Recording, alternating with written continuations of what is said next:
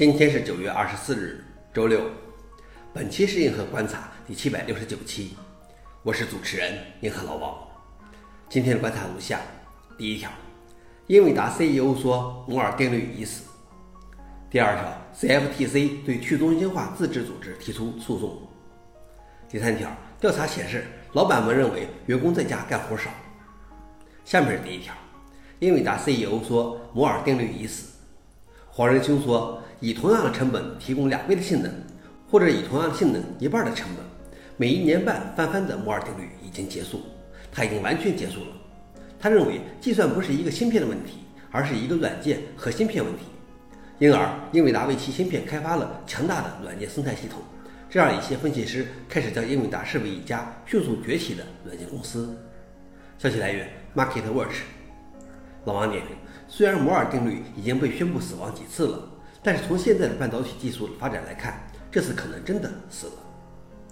第二条是 CFTC 对去中心化自治组织提起诉讼。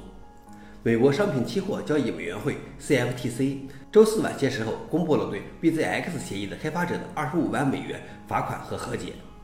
BZX 是一个去中心化借贷的协议。二零二零年，BZX 协议因为代码漏洞导致损失了数十万美元的加密货币。同时，CFTC 也对 OKDao 提起诉讼。OKDao 是一个去中心化自治组织，在二零二一年被用来治理该协议。CFTC 在一份法庭文件中说道不能免于执法，也不能不受惩罚的违反法律。这是 CFTC 首次起诉一个去中心化自治组织，也包括治理代币的持有人。消息来源：Block。老王点评。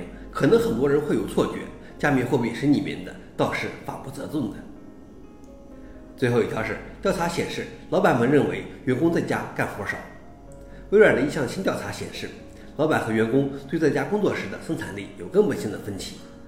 百分之八十七的员工认为他们在家工作的效率和在办公室一样高，甚至更高，但百分之八十的经理不同意此看法。这项调查询问了十一个国家的两万多名员工。在 LinkedIn 上，通常有一千四百或一千五百万个职位。在疫情之前，其中约有百分之二涉及远程工作。